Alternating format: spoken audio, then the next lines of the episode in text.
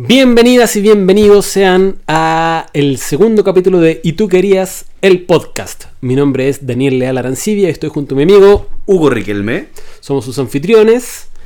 Vamos a estar conversando con nuestro autor invitado al día de hoy. Invitado y desafiado. Eh, invitado entre comillas porque es de la casa.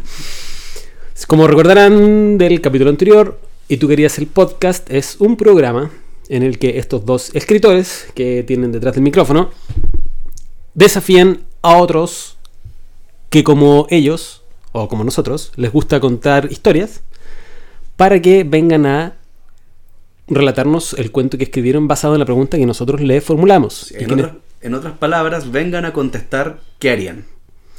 En este caso, la pregunta que tiene que responder el autor desafiado es ¿y tú qué harías si supieras que por un día no vas a fallar? Eh, y quedó del, del capítulo pasado, quedó un desafío.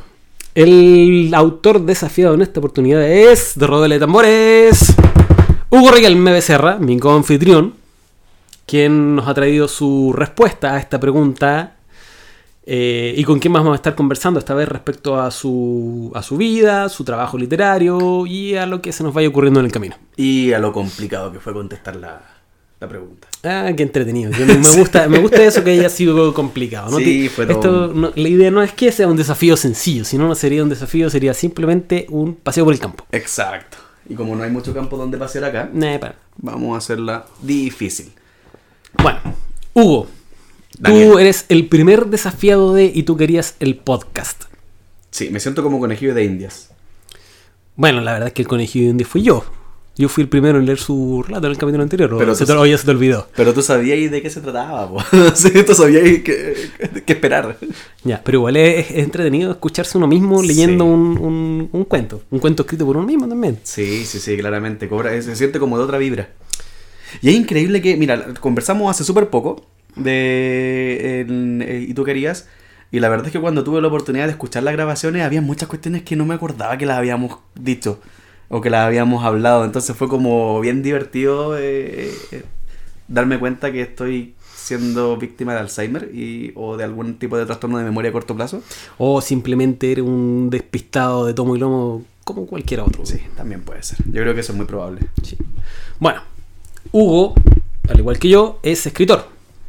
Él nos va a contar un poquito acerca de su experiencia en las letras, de sus novelas publicadas, de los premios que ha ganado. También va a ser un tema. De hecho, bueno, el premio que ha ganado él, él, él se da pocas ínfulas, pero yo, yo tiendo a subir un poco los humos. Tenemos aquí presente el, el premio que ganó el North Texas Festival Book. Al North revés, Tex- North- North Texas Book Festival. Es, Sí, yo, yo te ¿cómo insisto, sí. Para mí fue mucho más fácil dejar todo en una sola, en una- como si fuese Sí. una sola palabra. Porque cuando le ponía los espacios, no había caso. De que aparte que estaba ansioso, entonces te, te- te tenía- lo tenías que prender Tenía- para poder tenía hablar. que ser rápido, sí, tenía que ser rápido. De- Bueno, tenemos el galardón aquí junto a nosotros. Ya se los podremos mostrar más adelante cuando publiquemos el podcast con fotos. Pero ya vamos a hablar más adelante de, de aquello. Primero queríamos saber, Hugo, eh, hablar de nuestra afición por las letras es algo que nunca nos aburre. sí. ¿Por qué crees tú que se produzca eso?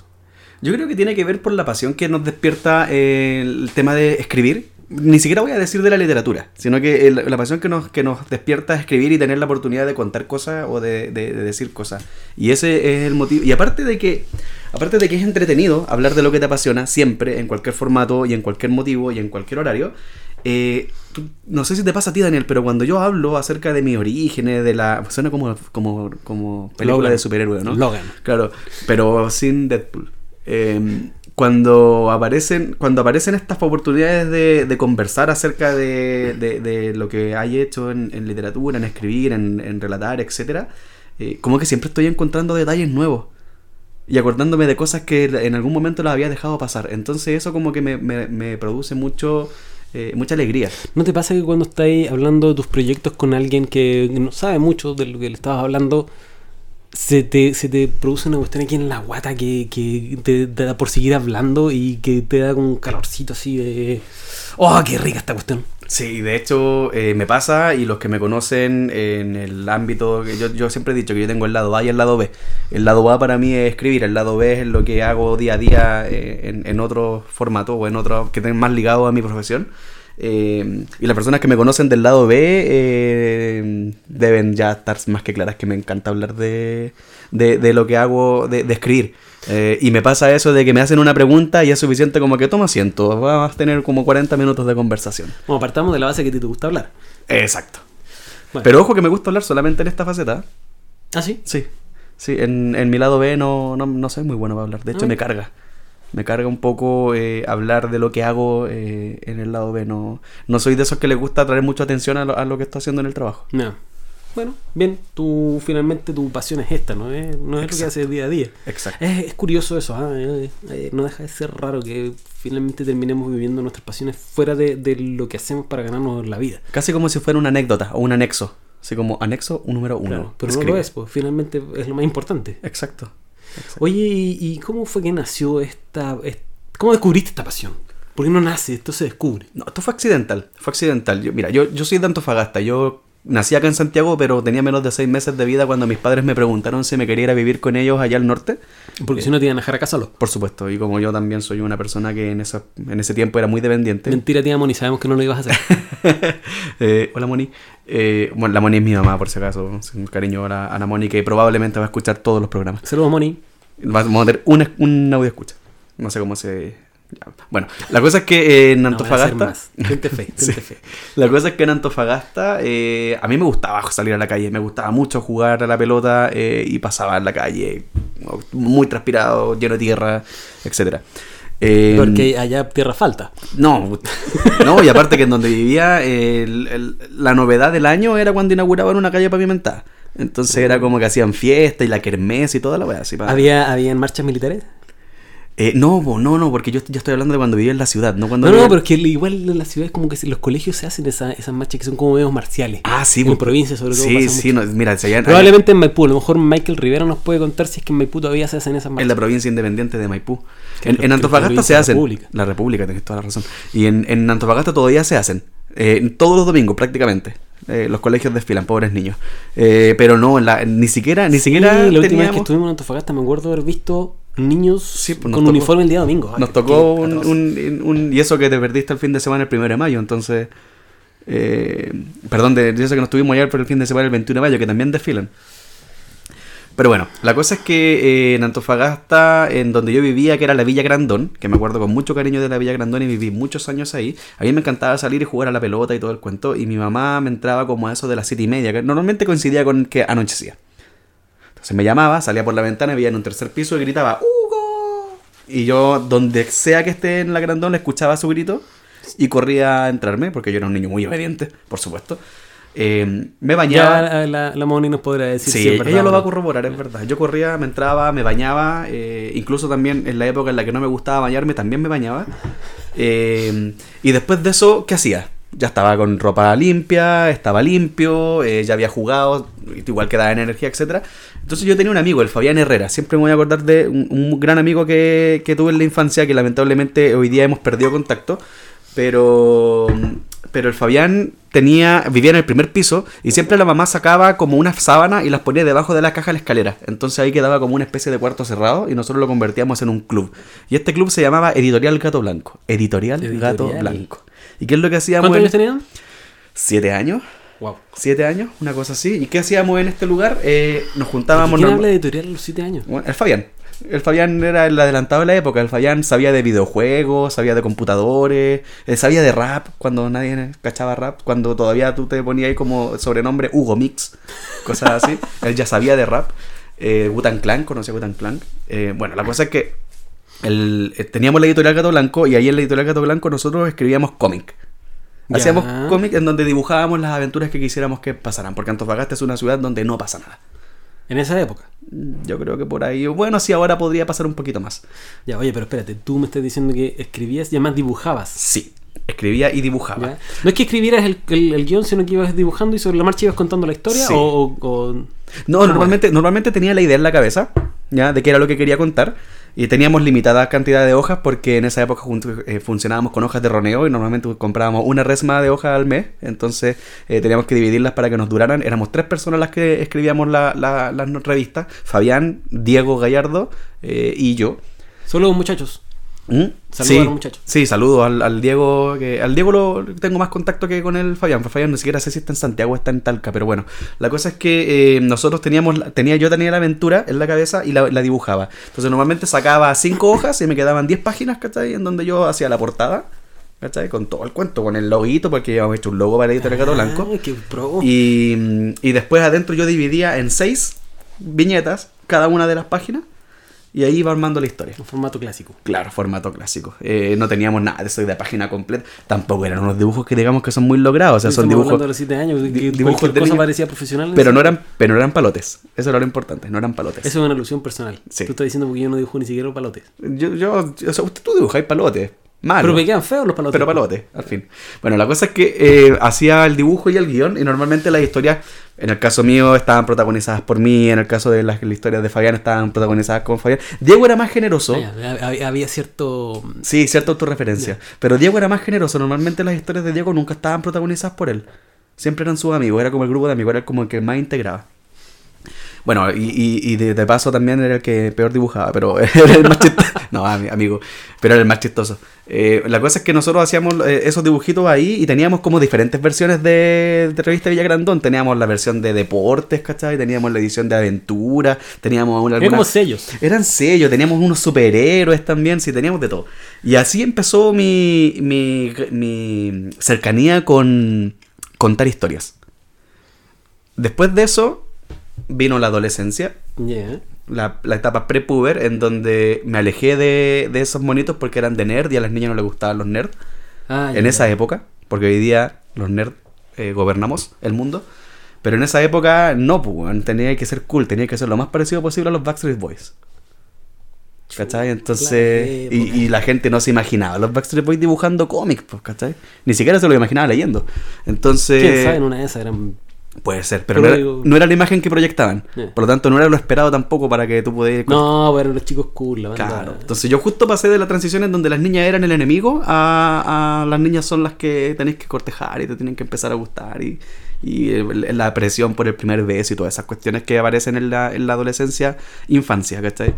Eh, entonces yo me alejé de todo esto, dejé de dibujar, de hecho nos dejamos de juntar con mis amigos, creo que con el Diego fue con el único que me mantuve en contacto, el Fayán cambió su grupo de amigos eh, y nos alejamos de a poco. Editorial Gato Blanco quedó botada. Oh.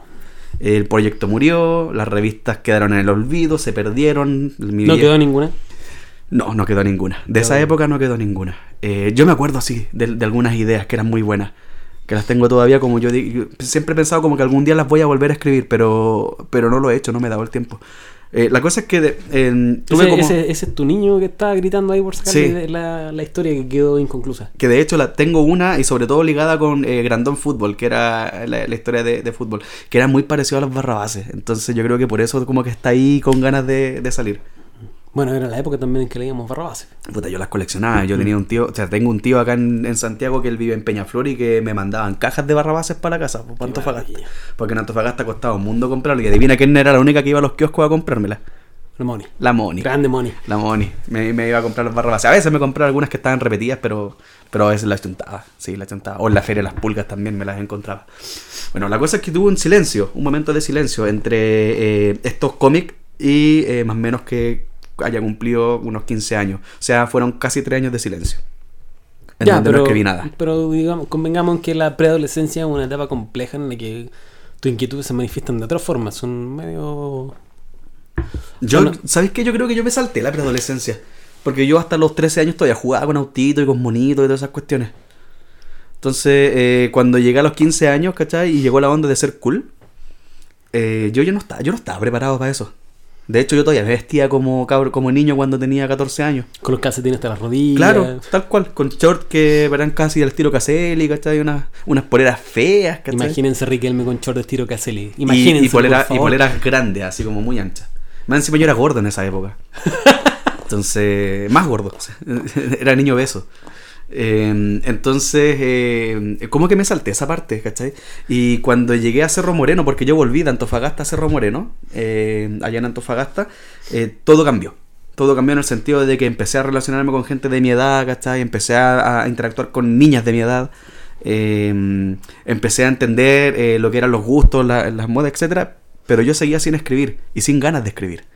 Mm, las ganas. Pero tú, tú te acordabas de que tenías este. ¿Cómo llamarlo? No quiero, no quiero ser presuntuoso ni llamarle talento, ni, ni pasión. Yo creo que esa, Esta esa inquietud. edad inquietud. Claro, inquietud, porque es difícil reconocerlo a esa, a esa edad como una pasión. De hecho, eh, yo en mi caso personal, y lo mencioné en el capítulo anterior, como que lo dejé abandonado durante la adolescencia. Y parece que a ti te pasó lo mismo. Sí, me pasó lo mismo. Y de hecho ni siquiera lo eché de menos. Exacto, no te acordáis de que No, existe. no me acordaba, no me acordaba. Y por lo mismo es que no era inquietud. ¿Cachai? Porque para mí los cómics eran jugar, era un juego. Era casi Era un como juego lo- de niños. Sí, era casi lo que venía después de jugar a la pelota. ¿Qué hacemos ahora? Juega, juguemos a la editorial.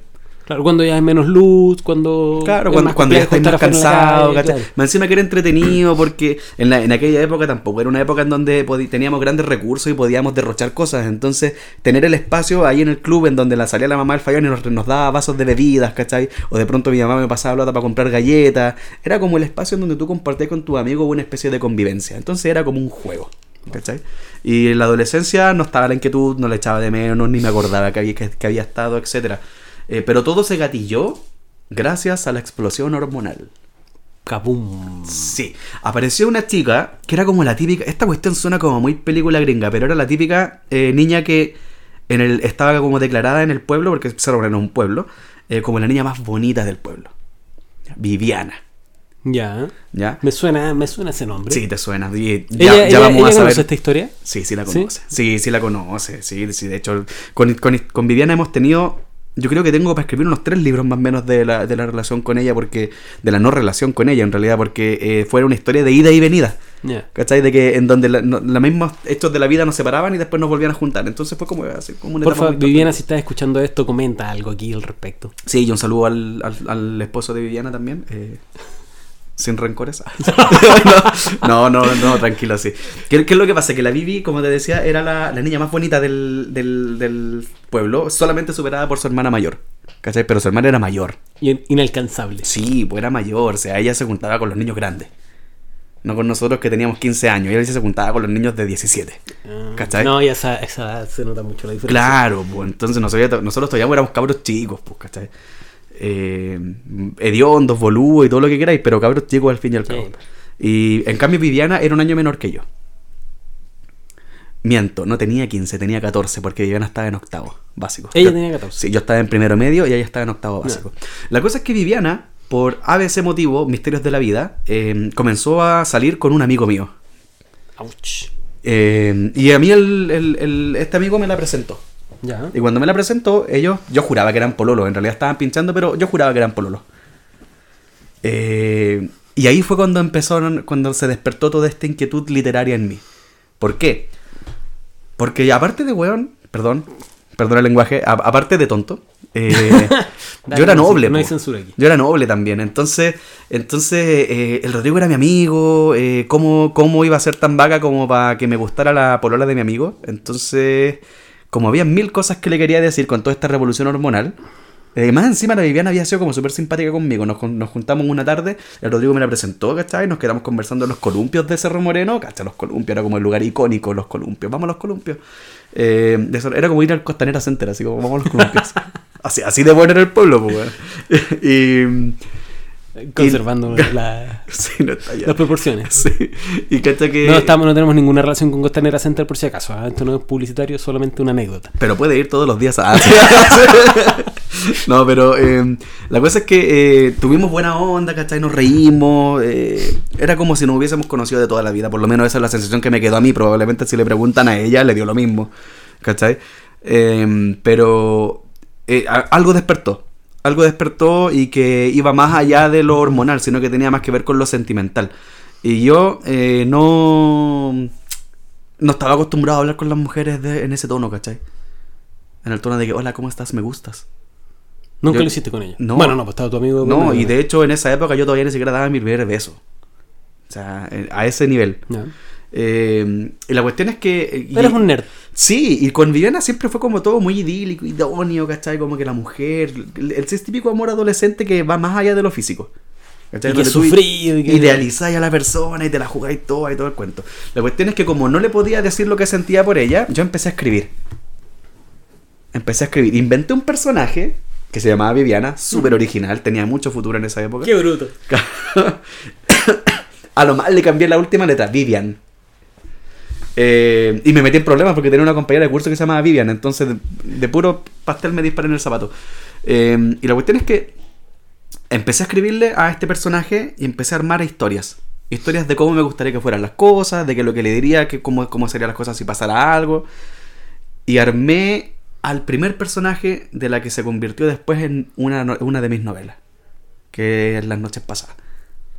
Entonces así fue como yo descubrí que tenía esta inquietud o esta pasión por escribir, porque una vez que empecé con eso no paré más. Y empecé nuevamente a escribir un montón de cosas. Escribí historias del espacio exterior, con seres muy. O sea, con robots muy parecidos a los de eh, Robotech. Em, inventé una historia acerca de una banda de música que se llamaba El Diario de las Estrellas, me acuerdo que se llamaba la historia. Que era como un diario de vida, pero de un grupo de niños que logró convertirse en una famosa banda de rock y que llegaron a grabar en Estados Unidos, se fueron de gira y te- tenía todo un rollo. Y era con- ya te contaba en formato diario de vida. Ya, espérame. Esto estamos hablando desde tu adolescencia, más o menos 15 años. Sí, De ahí, desde entonces no paraste. No, desde entonces no paré. Entonces no paré. De hecho, en, en esa época inventé también eh, una saga que se llama Hadas, Magos y Brujería, que es una saga de fantasía, que todavía la tengo pendiente de reescribirla, porque yo creo que ahí tengo mucho material para escribir. Oye, cuando ya llegamos al punto en que redescubriste esto que era una inquietud en un principio, que no le habíamos querido poner otro apelativo, para no ser tan presuntuoso, pero ahora ya tú empiezas a comprender un poco mejor en torno a qué gira esta inquietud, cuáles son tus intereses finalmente y de por qué esto se expresa mejor a través de palabras escritas. ¿Sí? Entonces, ¿cómo fue que descubriste que esta inquietud ya no era solo una inquietud, sino que había algo más? ¿Y qué nombre le pondrías a ese algo más? Mira, todo, to- hasta ese hasta ese momento que no me acuerdo, fue en febrero, me acuerdo, me acuerdo, eh, fue un verano en Cerro Moreno, que pasó todo como que todo cu- cuadró. Porque todavía yo tenía este tema de que yo me, amanecía escribiendo los fines de semana, pero no era más que sacar, sacar, sacar, sacar, sacar. ¿Cachai? No era creativo.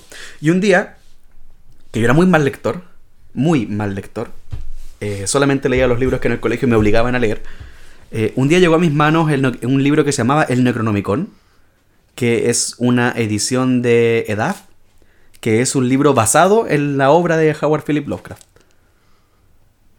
O sea, ni siquiera es un libro de Lovecraft No es de Lovecraft. pero está basado en su obra y tiene algunos textos, algunos extractos de textos que sí son de Lovecraft, ¿cachai? Pero que están mezclados con otro tipo de, con otra persona que escribió, que ni siquiera aparece el nombre en el libro y todavía lo tengo ese libro, de hecho. Me lo prestó un amigo. Y me lo vendió la pomada con que era un libro de magia y yo me creí el cuento y lo leí y lo encontré alucinante. alucinante porque funcionaba demasiado bien como libro de magia. Era un grimorio, era un, un libro para un nigromante. Y, ahí fue cuando yo dije, wow, ¿qué onda? ¿Quién es Lovecraft? ¿Cachai? Y me puse a investigar y llegué al cuento El color que vino del espacio de Howard Phillips Lovecraft y ese cuento me voló la cabeza. Ese cuento fue lo que me llevó a salir de esta inquietud de sacar para afuera sensaciones y sentimientos y dedicarme realmente a contar historias. ¿Por qué? Básicamente en ese cuento ocurre un hecho súper particular. Eh, aparece un color en un, en un, en un campo que se, empieza, que se empieza a comer todo. O a absorber todo. Pero no fue eso lo que me voló la cabeza, sino que fue lo que hizo Lovecraft al describir el color. Porque se pasa como una página y media más o menos describiendo el color que los campesinos ven, los personajes de la historia ven. Y no es un color que existe en el espectro de colores eh, que nosotros vemos. No es algo conocido. No es algo conocido. Entonces era un color que cuando, con todas las indicaciones y las descripciones que él te va dando, tú tratáis de armar en la cabeza y no dais con el color. No lo encontráis. Entonces yo, esa cuestión a mí me tuvo pensando y decía, "Juan, ¿cómo logró esto? ¿Cómo logró inventar este tipo, este nivel de descripción que me lleva a tratar de entender algo que no Mm. logro entender? Pasa Y- eso, ¿eh? pasa sí. eso que de repente nos llegan textos escritos por otros, eh, a- a- a gente que finalmente terminamos considerando grandes maestros, que gatillan una vuelta de tuerca dentro de la cabeza y que te hacen cuestionarte la forma en cómo tú te acercas a la literatura, en el caso particular Sí. de nosotros, eh, de, de darte cuenta de que así como ellos contaron una historia que a ti te voló la cabeza, te empieza a generar, te empieza a picar el bichito de querer contar tú esa historia que tienes adentro Sí. que le vuelve la cabeza a otro. Exacto. Y tratáis, tratáis de hacerlo. Y al principio es típico que empezáis tratando de imitar un poco el estilo. Porque yo después todo lo que escribía lo escribía como muy Lovecraftiano, ¿cachai? Con mucha descripción, súper empalagoso, con harto adjetivo, ¿cachai? Con, harta, eh, con hartas palabras rimbombantes que te trataran de volar la cabeza. No lo lograba para nada porque era un pésimo imitador, pero, pero ahí empecé yo como a tratar de encontrar un sello, ¿cachai? Y después de eso, que me, ya me dejó con la, la bala pasada y con ganas de decir yo quiero escribir también, vino el microcuento, que es un micro relato, ni siquiera es un microcuento, es un micro relato de Arthur Conan Doyle que se llama La cabeza Grande del Arthur perro. Conan Doyle. No sé si habéis tenido la oportunidad de leer La cabeza del perro. Sí, lo leí. Bueno, son tres líneas. Tres líneas y fue suficiente. Y Fue suficiente para decir, compadre, yo quiero ser escritor. ¿Te parece que lo leamos? Por supuesto, búscalo mientras tanto y yo voy, yo, yo voy contando de, de, de- de- de cómo llegó esto a mis manos. Y llegó a través de cuando recién estaba empezando a, a conocer internet. Me acuerdo que me dieron la página, una página en donde pude encontrar mucho material de microcuentos. Y ahí está. La cabeza del perro por Arthur Conan Doyle. Estoy arrellanado en el sillón junto a la chimenea en que crepita el fuego. Tengo la copa de coñac en la mano derecha. Con la mano izquierda, caída descuidadamente, aca- acaricio la cabeza de mi perro. Hasta que descubro que no tengo perro. Fin. Ah, son dos líneas, no son tres. Mira, me equivoqué. Son dos líneas. Y en Es esas que el, dos líneas. el ancho de internet Claro. es distinto. Y en esas dos líneas yo encontré de que todo lo que estaba tratando de todo lo que yo hasta ese momento había escrito era nada con ante ese nivel de impacto. Me provocó inquietud porque bueno, sí, en esa época sentía miedo. Podía sentir me, me daba todavía había cosas que me daban miedo. Eh, Arthur o sea, Howard Philip Lovecraft me lograba dar miedo. eh, muchas cosas espirituales me daban miedo. Y este, este micro relato, y dije, ¿cómo dos líneas me pueden tener sin dormir una semana? Eso es muy inquietante. Es muy, inquietante, Es muy inquietante. Yo me, me imaginaba la idea, la imagen. eh, trataba de entender la sensación. Cuando yo estaba solo en mi casa, eh, con las luces apagadas, weón, me daban miedo bajar las manos del sillón. a, ese, a ese nivel de inquietud me provocó eso. Entonces ahí fue cuando dije, no, yo quiero ser escritor y quiero contar historias y quiero provocar este mismas sensaciones en las personas. Entonces ahí fue cuando empecé a tomarme en serio lo de escribir. Eh, Excelente. Oye, hablemos un poco de, de tu trabajo, el trabajo publicado ya. Tú tienes dos novelas publicadas de tu autoría Individual. individual. Eh, uno se llama Saga de un hombre solitario Correcto. y la otra se llama Las noches pasadas. Las noches pasadas es el- la novela donde aparece este personaje inspirado en esta chica de, Sí. de- de tu pasado y que además fue el que ganó el, el premio que me mencionábamos al principio. Sí. Eh, yo tuve la oportunidad de presentar esta novela en, el, en la primavera del libro del año 2017, si mal no recuerdo. sí, el año pasado fue. Sí. Eh, y esta además es la primera novela que tú escribiste. Es la primera novela Y la que segunda escribí. que publicaste. Y de hecho es la novela que más versiones tiene de las cosas que he escrito. Más, vers- más Sí, versiones. Tiene muchas versiones esta novela. En el ¿Por qué? ¿En Porque qué- la escribí muchas más veces. ¿Ya? La escribí ¿Cómo es eso de escribir muchas veces una misma novela? Yo empecé a escribir las noches pasadas cuando inventé este personaje de Vivian. Que en realidad no era mucho invento. Era un persona, una persona de verdad. ¿Cachai? Yo creo que más invento era lo que había alrededor de Vivian. Lian para mí siempre fue un invento. El nombre Lian siempre estuvo. ¿Estuvo en en base a qué? En base a que eh, me llegó el nombre de la nada. Ya. Yo dije, el personaje se tiene que llamar Lian. Y el apellido de Lian y la, y la nacionalidad, yo la hice. La, muchas personas me dicen, ah, porque Transilvania y bla, bla, bla, el contexto. Porque la noche pasada es una historia de vampiros.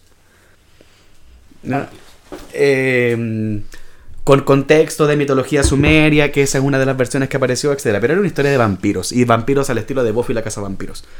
Pero Lian es rumano no porque eh, tenga que ver con Rumania, con, perdón, con Transilvania, Con Transilvania. con Drácula, sino que es rumano porque yo en esa época tenía el único álbum que completé, aparte del de los Caballeros del Zodiaco, de fútbol, era el del, álbum- el del Mundial de, Estados Unidos 94. Ah, ahí, está- ahí estaba.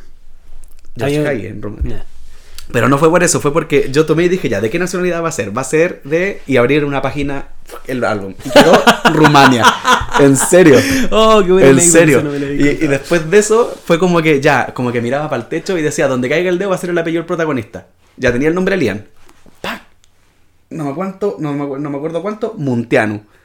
Ya, Muntianu es el apellido de, de Lian. Que de hecho podría googlear el nombre del juego, no me acuerdo. Pero, el, y después, porque Lian en esa época, ignorante, como buen eh, ni- niño ignorante, tenía 14 años. Eh, Florian Muntianu, ahí está. El- no, no, es- ese no es, pero ya, filo, da lo mismo, ya, ya, ya está. eh, Ya, pero era un- eh, yo en esa época. Ah, no, ese es boxeador. Bueno, filo. En fin. Eh, pero salió así, del, del álbum del. de Que es el hijo de 94. Drago en la película de. Que de en hecho, Creed 2. de hecho, ustedes busquen, si es que tienen acceso a ese álbum, busquen en, en Rumania y van a encontrar eh, tres eh, referencias del personaje Liam, porque yo en esa época pensaba que en todos los países del mundo las personas tenían dos nombres y dos apellidos. Entonces yo a Liam le puse dos nombres y dos apellidos. Ah, lo que vendría a ser un error. Un error tremendo, tremendo. O sea, Liam se llamaba Liam George Muntiano Petrescu. Ya. Pero en la versión que hay actual- actualmente no tiene. No, en la versión actual. Solo el nombre en, la, el en- la versión actual se llama Liam Muntiano. George Muntiano es el padre de Liam, el que era parte del nombre. Y eh, la madre se llama Anne Petrescu. No. ¿ya? La saca- te la sacaste bien. Exacto, pero, pero es, es Liam, Liam George Muntiano Petrescu. George por George Hagi, eh, Muntiano por este Florian Muntiano. Y Petrescu era por otro jugador que, que aparecía también ahí en el álbum, etc. Eh, entonces yo tenía 14 años cuando le empecé a escribir y mi inspiración era Buffy la Casa Vampiro, así que imagínate lo pendeja que era la historia. Después crecí, Ya, sí. crecí, leí... Esto, Nah. es, esto es muy infantil. Lo escribí de nuevo. Oye, pero espérate, esto de escribir de nuevo, ¿la tomaste de cero y empezaste con la primera línea desde el principio en blanco, con solo la idea de lo que tenías inicialmente? Sí. Sí, empecé de nuevo con solo la idea de lo que tenía inicialmente porque eh, aparte que la historia estaba llena de vacío, eh, lo único que mantuve fueron los personajes principales, siempre. y el contexto. Y el contexto. Eh, y después cuando ya estaba como, tenía como 17 años, estaba en la enseñanza media y esta historia ya se me había escapado de las manos y eran 28 personajes. Y, y ya estaba... eh, todavía era cercano, o sea, todavía ni siquiera se acercaba a lo que es hoy día. Eh, esa historia tenía que ver con otra, otro cuento. Eh, eran los mismos personajes, los mismos, las mismas nacionalidades, las mismas motivaciones e intereses, pero eh, tenía que ver con otra historia. Y una profesora que me dijo que yo nunca iba a ser escritor me motivó a mostrarle lo que estaba escribiendo a unos compañeros de curso. Y hay una compañera muy entusiasta, la Ida Belis, eh, me llenó de, interroga- de interrogantes dentro de toda la cuarto medio y me llevó a escribir más y escribir más, pero hacia atrás. Y así es como llegué. Empezar a buscar la historia. Sí, y así es como llegué a las noches pasadas. Tenía tantos personajes que finalmente lo que hice fue concentrar muchas personalidades en una y creé a Francis, a Diane, a Lian, a eh, Vivian y a la única que inventé para la última versión es a Andrea. Andrea no tenía, no existía en las primeras ver- versiones más tempranas Y de ella, ella quedó en, en- en las noches pasadas. en las noches pasadas, sí. Ya. Y tu otra novela, Saga de un hombre solitario, Sí. contextualízanos un poco de... ¿Cómo, cómo nació Saga? Na- Saga nace, nace eh, de un momento malo que estaba pasando en mi trabajo. Yo trabajaba en minería en Antofagasta y estaba muy aburrido de mi trabajo. Estaba muy aburrido de mi vida en realidad.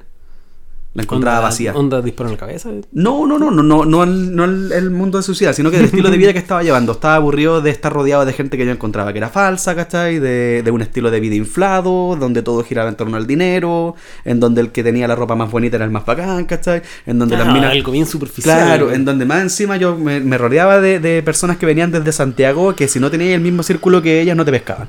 No fuiste al mismo colegio, eh, no estudiaste en la misma universidad, eh, no conocí el barrio alto de Santiago, por lo tanto no te pescaban. Yo tenía cero posibilidades de encajar en ese mundo. Oye, me suena algo muy cotidiano, ¿eh? Sí. Entonces, ahí yo dije, ya, voy a empezar a escribir una historia. Me acuerdo que iba bajando de la mina en un bus, eh, no, era un sprinter, y iba escuchando Morrissey. Iba escuchando... eh, me voy a correr un poquito. no me mires a los ojos. Eh, iba escuchando. Morrissey.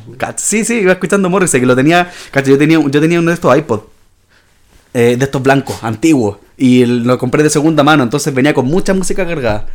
Y ahí entre eso Ve- descubrí a Morrissey, descubrí a Portishead, Ah, tú, descubrí a- tú me decir que tenía Morrissey por accidente. Llegué a Morrissey por accidente. Que me gustó, claro, pero llegué a Morrissey por accidente. Eh, y venía escuchando. con respeto para toda la gente a la que le gusta Morrissey. ahí pueden Sí, sí, comprender que yo. Nada. No comulgo. No, nada. No, pero yo llegué a Morrissey por eso, así, igual, a través del iPod. Me gustaron algunas canciones porque tenía justo el álbum de grande éxito, entonces venía como mucha Ah, venía, venía la sandía cala. Sí, venía todo lo, lo bueno, entonces era como imposible que no te gustara. Eh, y la cuestión es que venía escuchando, ¿cómo se llama esta cuestión? Eh, you Have Killed Me, puede ser. Sí, o Let Me Kiss You, una de las dos. Eh, y la cuestión es que mientras estaba escuchando esa canción se me empezaron a ocurrir muchas ideas. Yo dije, ¿sabéis qué? Voy a escribir una historia erótica.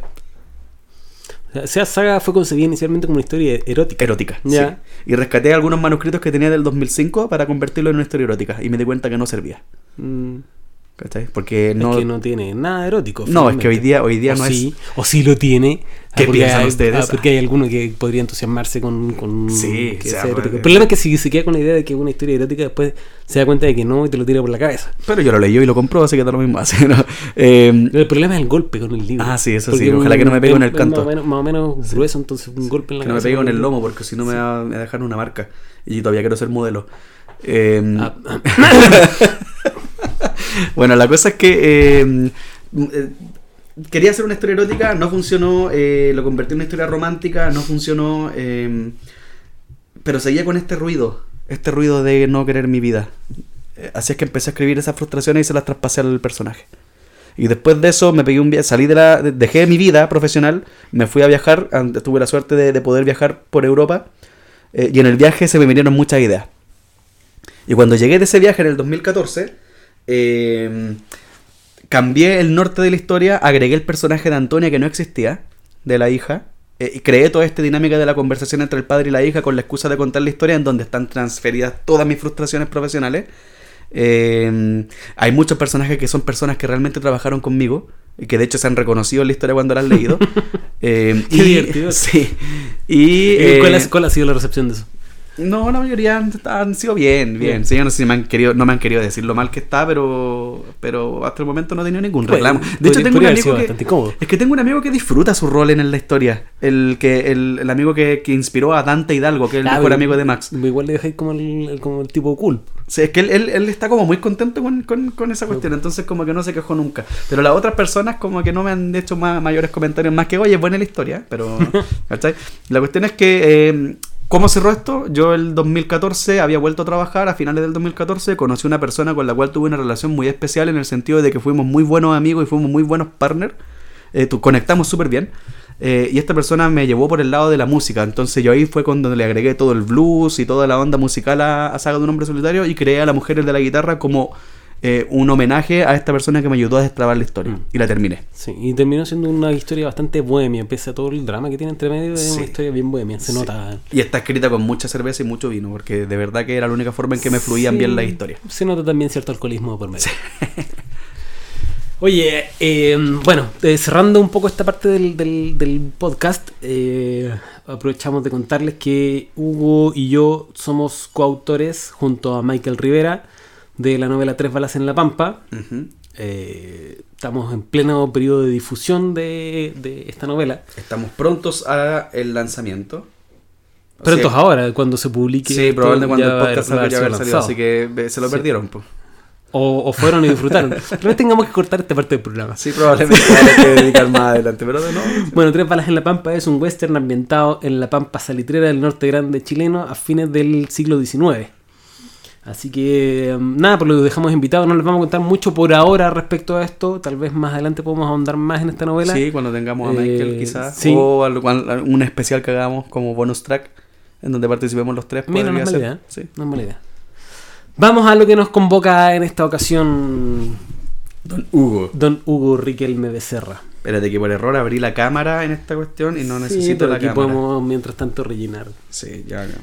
Eh, como saben, y tú querías, trata de autores y sus relatos. Y en este caso, Hugo fue desafiado por mí la semana pasada a contarnos un relato con la premisa, con la siguiente premisa. Hugo, ¿y tú qué harías si supieras que por un día no vas a fallar? Intentarlo. Entonces, Hugo Riquelme Becerra va a intentarlo. De vez en cuando, al llegar una idea fija a mi cabeza, en vez de sentarme directo a comenzar a escribirla, prefiero irme a mi biblioteca a leer e investigar un poco más acerca del tema. Si es que le puedo seguir llamando biblioteca, al cuartucho de 2x2 donde tengo almacenados digitalmente todos los respaldos de libros que he encontrado en mis incontables peregrinares por diversas bibliotecas y librerías. Es precisamente lo que me pasó anoche bien entrada la madrugada, cuando de sopetón un sueño vívido me hizo sudar hasta volver impracticable el sopor.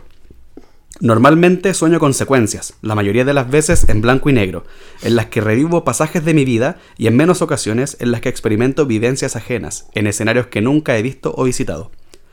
aquella madrugada fue distinto. Ondas finas de tono eléctrico y fulgor amarillento intercalaban un ritmo armonioso con un bucle de color verduzco. Ambos oscilaban a destiempo y contratiempo en una danza perfectamente coreografiada semejante a los trenes de olas de una bahía cerrada. No fue eso lo que me hizo sudar profusamente e interrumpió mi letargo, sino fue la impasible sensación de sincronía que adoptó la vibración con mi palpitar, lo que me hizo abrir de par en par los ojos y dar un salto desde la cama para despegar mis carnes de la sábana. Algo inquietante había en el patrón soñado, algo que me despertaba una curiosidad a nivel atómico y que me impulsaba a investigar acerca de vibraciones cuánticas que antes no había mirado con atención. Lo primero que hice fue dirigirme a la sala médica. Sí, porque tengo una sala médica en el cuarto junto a mi pieza principal. Mis amigos y cercanos siempre me han considerado como un desperdicio de espacio. Y no los culpo, con la sobrepoblación que existe en Santiago en estos días donde la mayoría de los departamentos y viviendas no superan los 38 metros cuadrados, yo me doy el lujo de desperdiciar el espacio en mis caprichos de hipocondriaco.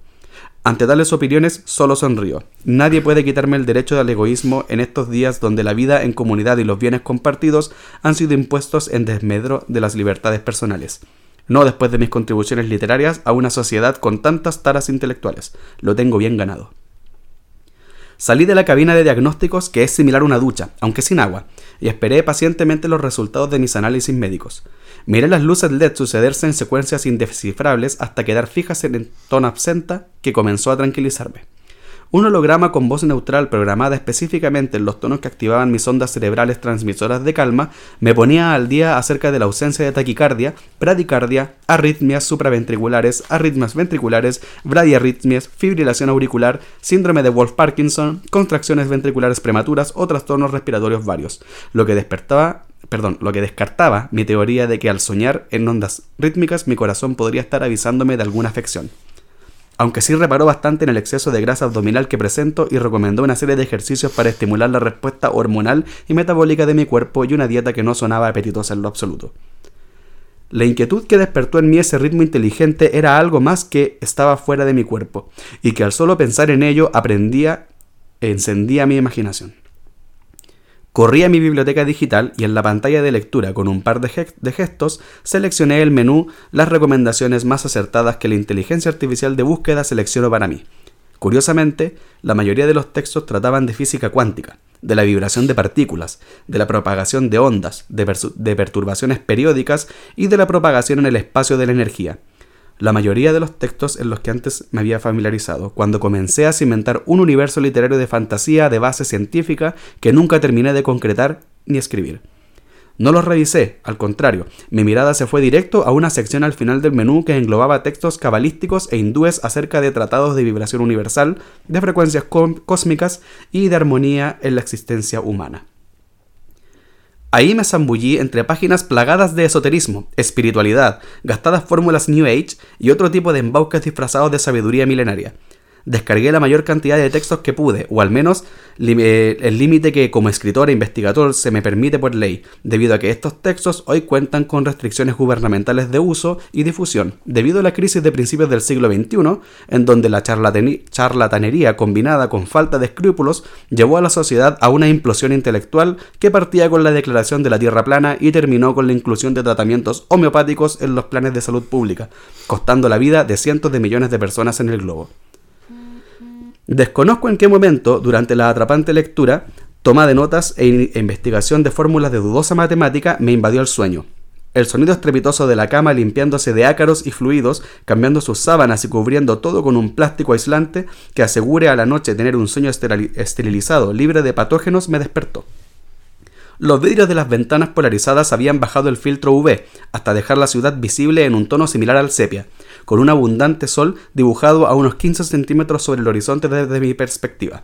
Mientras sacudía mi sueño en medio de bostezos, no pude dejar de pensar en que ni en mis más delirantes sueños juveniles pude prever que gracias a estas ventanas el futuro se vería tal cual como retratábamos el pasado. En la ducha, mientras el agua reciclada enjuagaba mi cuerpo de los productos de limpieza en mi cabeza, se repetía una y otra vez un patrón. Las vibraciones universales y las vibraciones atómicas parecían estar estrechamente relacionadas, al menos desde las perspectivas esotéricas, dando un fundamento casi científico a sus delirantes usos, pero dejando de lado aquella fantasía que las vibraciones, por ejemplo, que las vibraciones universales influyen de X forma en nuestras vidas, le puse mayor atención al fondo. La física cuántica se hablaba con fundamentos de una vibración universal. ¿Sería esa vibración universal la que había visto ondulando en mis sueños? Salí a paso presuroso del cuarto de baño y atavié mi cuerpo con una incómoda bata. Perdón, era muy cómoda. Muy distinta a la ropa monocromática de telas recicladas que la moda imponía usar. Entré a la biblioteca digital con la esperanza de que el comando de aseo matinal no haya aún abordado el cuarto, el cuarto volviendo todo a punto neutro. Ahí estaba en las pantallas digitales, holográficas y en las antiguas pizarras de acrílico donde me gusta tomar notas, con diferentes tipografías, la misma fórmula. No recuerdo cuándo la escribí, ni bajo qué circunstancias, pero el hecho concreto es que, salvo algunos caracteres, era la misma fórmula. Le pedí al asistente virtual buscar bibliografía asociada a esa fórmula extendiendo una lista de unos 1200 libros de matemáticas y físicas. Por lo que solicité otras opciones y la lista se redujo solo a 50 textos, la mitad de ellos nuevamente relacionados con la mitología hindú, aunque esta vez libre de pseudociencia y esoterismo. La fórmula era algo concreto, pero una fórmula sin valores no sirve, por lo que evité comenzar por los libros matemáticos y di una mirada a los libros hindúes. Una hora y media me tomó entender que la fórmula tenía una conexión numérica y cabalística que apuntaba a fechas importantes. Pronto entendí que era la más importante de todas. Al terminar de leer los dos primeros libros de naturaleza ontológica, deduje que la fórmula indicaba una fecha en específico, una respuesta numérica a una pregunta personal que desconocía. Tenía tantas preguntas. ¿Cuál de todas era la correcta? Masticaba una lechuga hidropónica durante el almuerzo al mismo ritmo en que pensaba acerca de números, acerca de vibraciones, acerca de aquella fórmula. Ya había descartado números como el telefónico, el de Ruth y otros que a pesar de ser personales son azarosos. De pronto, a mi cabeza vino una hipótesis.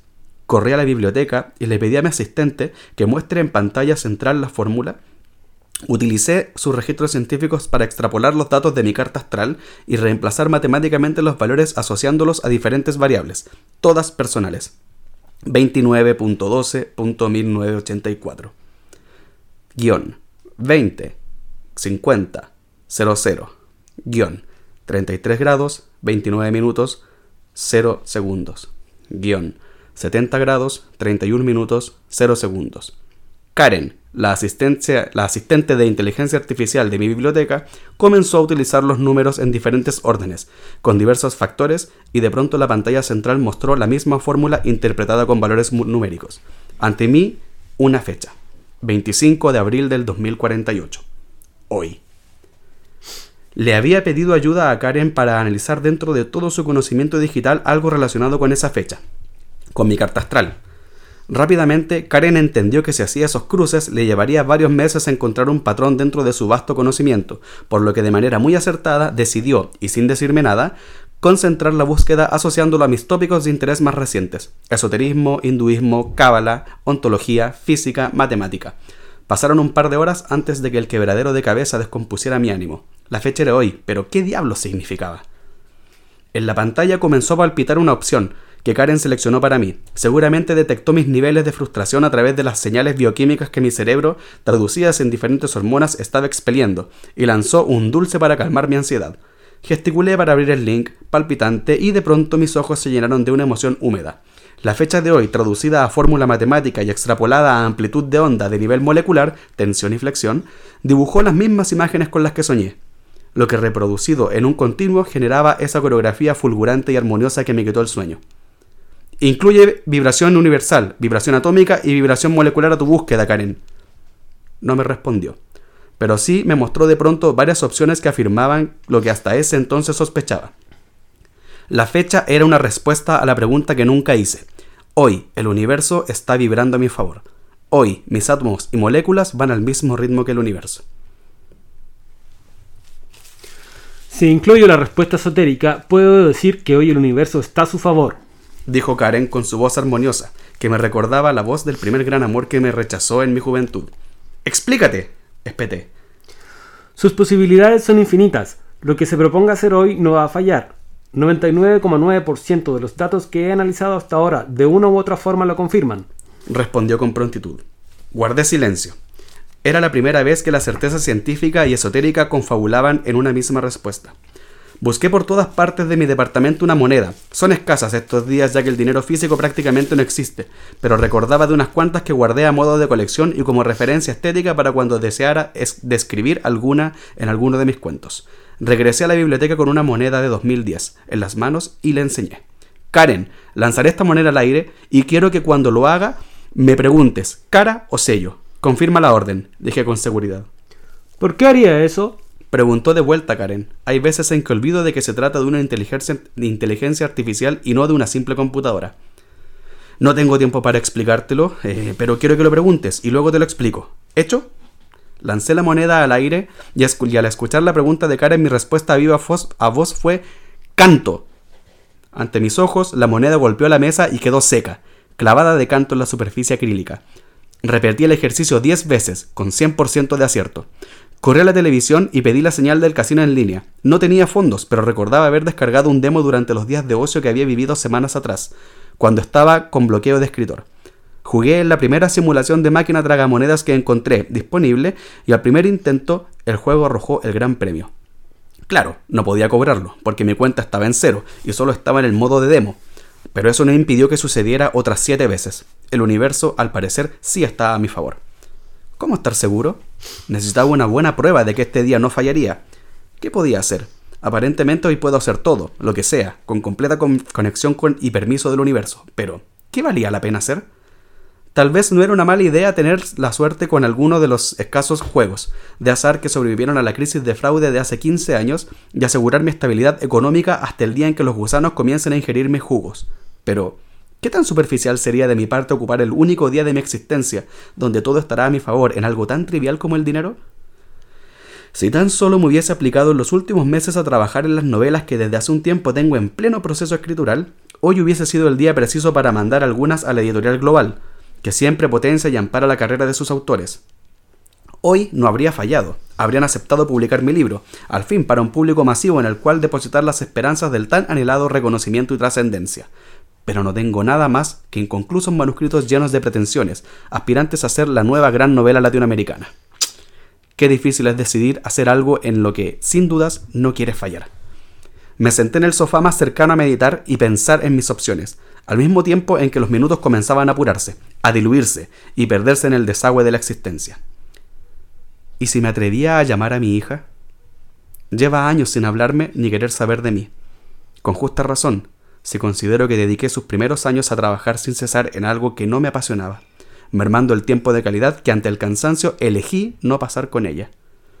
O cuando entró en la adolescencia, y ante el temor de tener que tomar responsabilidades paternales que en rigor nunca quise, huí a radicarme a Santiago, a pesar de su sobrepoblación, agregando una barrera física a la emocional que ya había levantado, Incluso cuando ella entró a la universidad, despilfarré su futuro al invertir el dinero de sus estudios en este sueño de mierda que hasta el día de hoy a duras penas logro mantener. Quería convertirme en un escritor famoso para que ella estuviese orgullosa de mí, cuando lo único que hacía falta para eso era acompañarla el día de su titulación, aunque sea en silencio, al final del auditorio. Ella necesitaba que estuviera ahí, y yo me encerré a escribir párrafos que nadie hasta el día de hoy han leído. Si la llamo, no me contestará, excepto este día porque hoy no fallaré. Solo debo levantar, activar el teléfono y pedir conectar con su número, y al menos tendría la oportunidad de conversar con ella. Levanté la vista y vi que ya había oscurecido. El departamento estaba inmerso en el más absoluto mutismo. Tres dormitorios, dos baños, cocina, logia, living y comedor, y hasta un amplio closet llenos de nada, ocupados por nadie. Como siempre había sido. Pensé en tantos amores fallidos, pensé en Viviana, a quien amé en silencio por trece años, Pensé en Marcela, la única mujer que pude amar después de que se me architó el corazón, al alejarme de la primera. La única mujer con la que proyecté una vida, la única mujer con quien en verdad lo intenté. ¿Qué sería de ella? ¿Y si la llamaba? Si le pedía que volviésemos a intentarlo, hoy no fallaría. Cerré los ojos, soy un maldito egoísta. Al abrir nuevamente los párpados, vi de forma borrosa el reloj que Karen había puesto a andar en la pantalla del lector digital, eran las 23 horas con 55 minutos y sumando. Quedaban cinco minutos del día en que no fallaría, y una vez más había procrastinado. No tomé ninguna decisión, y me quedé mirando los minutos avanzar, rodeando la penumbra nocturna y acompañándola de un profundo silencio. De golpe activé el teléfono. Marqué un número que desconocía tener en la memoria y esperé. 23 59 con 53. 23 59 con 54. 23 59 con 55. ¿Aló? ¿Aló? ¿Hija? Fin. ¡Wow! Intentarlo. Intentarlo. Está. Es sobrecogedor el final. ¿Sabéis que fue difícil llegar a ese final? Sí, me imagino. Porque no era lo que quería escribir. ¿Qué era lo que escri- quería escribir? Quería ¿Cómo fue que llevaste, llegaste a este final? Quería escribir algo relacionado a lo que siempre hago, que es postergar todo. Al principio tuve varias ideas para contestar la pregunta. Tenía una idea de contestarla con una cuestión súper eh, rebuscada que me llevase a tratar de exponer otra cosa que, que caracteriza a mi personalidad, que es pensar demasiado las cosas. Eh, y darle mucha vuelta a lo que podría pasar si hago o no hago algo.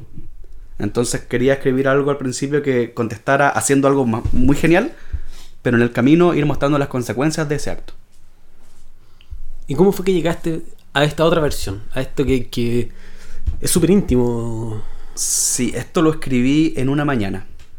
En una mañana en la que sentí como el llamado del teclado, que abrí un archivo eh, y me puse a escribir. Y traté de encaminar todo hacia la primera idea, pero como la mitad, como cuando vino la segunda conversación con Karen, ahí dije, no, esta cuestión no va para allá. Y empecé a votar, a votar, a votar. Y solo llegó el momento de preguntarme, eh, de, de entender de que había postergado tanto escribirlo, porque de verdad llevaba varios días diciendo, hoy día lo escribo, no lo hice. Hoy día lo escribo, no lo hice. Que, que dije, ya, voy a dejar que salga nomás. Lo dejaste fluir. Sí, entonces salió la idea de algo que yo siempre he tenido como un gran temor y que tal vez está muy relacionado con tu primera idea de, de y que qué harías si no tuvieras miedo, porque en realidad también me puse a pensar en qué cosas me daban miedo, como para ver qué cosas me podía atrever a hacer. Eh, y una de las cosas que siempre ha estado presente, pero que yo lo bloqueo mucho, es el entender que me va a pasar la cuenta el hecho de que decidí no ser un padre presente. O sea, mi hija tiene 13 años eh, y yo nunca he tenido una relación de padre e hija con ella. Entonces, eh, entender de que algún en algún momento de mi vida eso me va a pasar la cuenta, me llevó a escribir esto. Qué fuerte. ¿Cachai? No es como, no es pensando en pedir perdón ni hacerme la culpa, que eso yo creo que es parte del proceso y está siempre.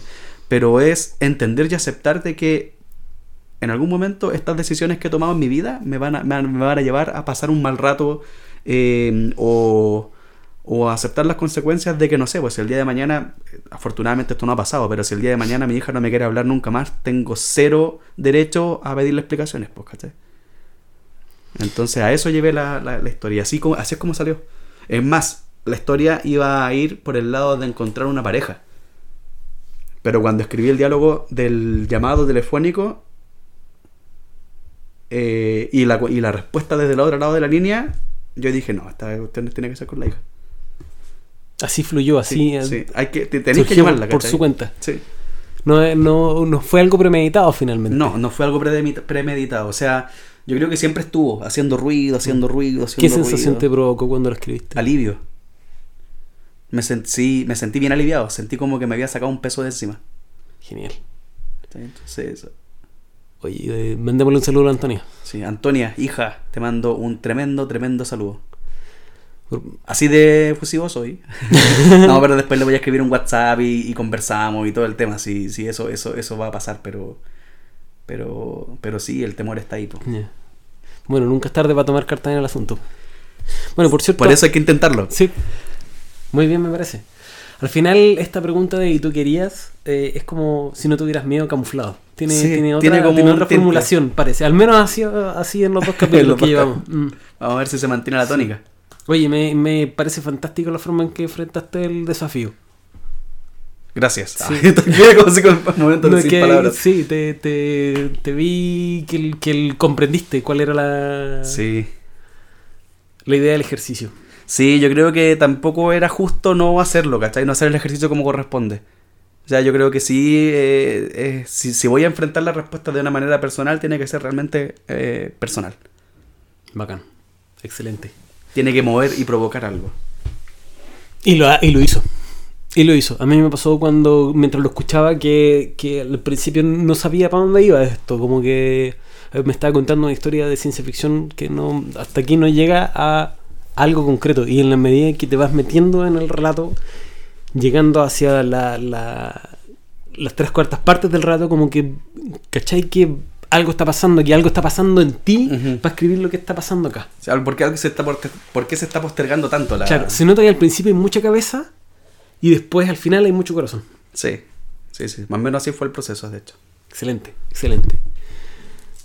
Bacán, lo encuentro la raja, me encantó. Bacán. Mm. Sí, me siento como... Como, le, como lechuga, así como más... más fuerte. Como que Oye. ya no sé ni siquiera qué decir así. Eh, vamos llegando ya al final de este segundo capítulo. Eh, ha sido una experiencia bien eh, enriquecedora. Yo eh, con Hugo somos amigos hace algunos un par de años ya. Y creo que hoy día conocí, yo conocí una faceta suya o algunas anécdotas suyas que son importantes en su vida como escritor, que, que es lo que nos, nos llevó a, a vincularnos como amigos, que mm, me hacen comprender más todavía tu, tu fascinación por este oficio. Eh, y lo encuentro la raja. Sí, y ¿sabéis qué? Igual yo creo que hay mucho de, de, de entender con la persona con la que te estás abriendo. En este caso, que eh, no solamente es contigo que, que- que estamos gra- grabando este, este podcast, sino que también con las personas que van a escucharlo, pero, pero, pero más que nada yo creo que si no hubiese sido una, una instancia en donde pudiese compartirla con una, con una persona tan cercana, eh, yo creo que no hubiese sido el mismo resultado. Mm. Yo creo que el espacio se, se dio, se dio para, para poder sacarlo Sí. y, y conversarlo. Entonces yo creo que, que hay mucho mérito también en cómo está el formato del, del proyecto. del- y tú querías. Qué bueno, qué bueno. Ha sido un buen ejercicio y ha sido una buena prueba estos dos primeros capítulos en que hemos estado los dos nomás. Nosotros que somos los anfitriones y vamos a seguir siéndolo en los capítulos sucesivos. Encerrados en un cuarto. Ya en la próxima. ¿Eso se- ese no? ¿No? No. Bueno, eh, Está iluminado, está todo iluminado. Sí, sí, no hay, no hay velas ni música de No, George Michael ni nada. de- Mira que hablé de de Morrissey. más Morrissey. Uy, qué mal. De nuevo, me disculpa a los, a los, A los fanáticos de- de Morrissey, pero en fin. Oye, ya, vamos cerrando aquí nuestro segundo capítulo de Y tú querías el podcast, pero antes de eso, nuestro compañero, amigo y camarada en las letras, Hugo Riquelme Becerra, tiene que desafiar a otro autor para que venga a contestarnos la pregunta ¿Y tú querías si supieras que por un día no vas a fallar? Hugo, tu desafiado para el próximo capítulo es... Michael Rivera Marín. Ya está pues. El protagonista de este segundo capítulo de Y tú querías el podcast ha lanzado su desafío a nuestro próximo invitado. Lo es- esperamos que acepte este desafío, que esté con nosotros aquí el próximo capítulo y que nos cuente su relato, que nos diga cuál fue su respuesta. Sí. Y aquí también lo vamos a bombardear con hartas preguntas y hartas cosas para ponerlo un poco incómodo antes de que lea. Así que prepárate, haz el ejercicio bien eh, y recuerda, ¿y tú querías?